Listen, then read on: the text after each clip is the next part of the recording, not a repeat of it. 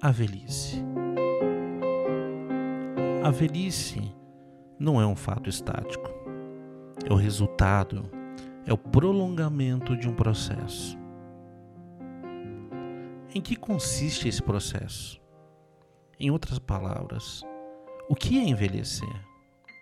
Esta ideia está ligada à ideia de mudança, mas a vida do embrião, do recém-nascido, da criança, é uma mudança, é uma mudança contínua. Caberia concluir daí, como fizeram alguns, que nossa existência é uma morte lenta. É evidente que não. Semelhante ao paradoxo, desconhece a verdade essencial da vida.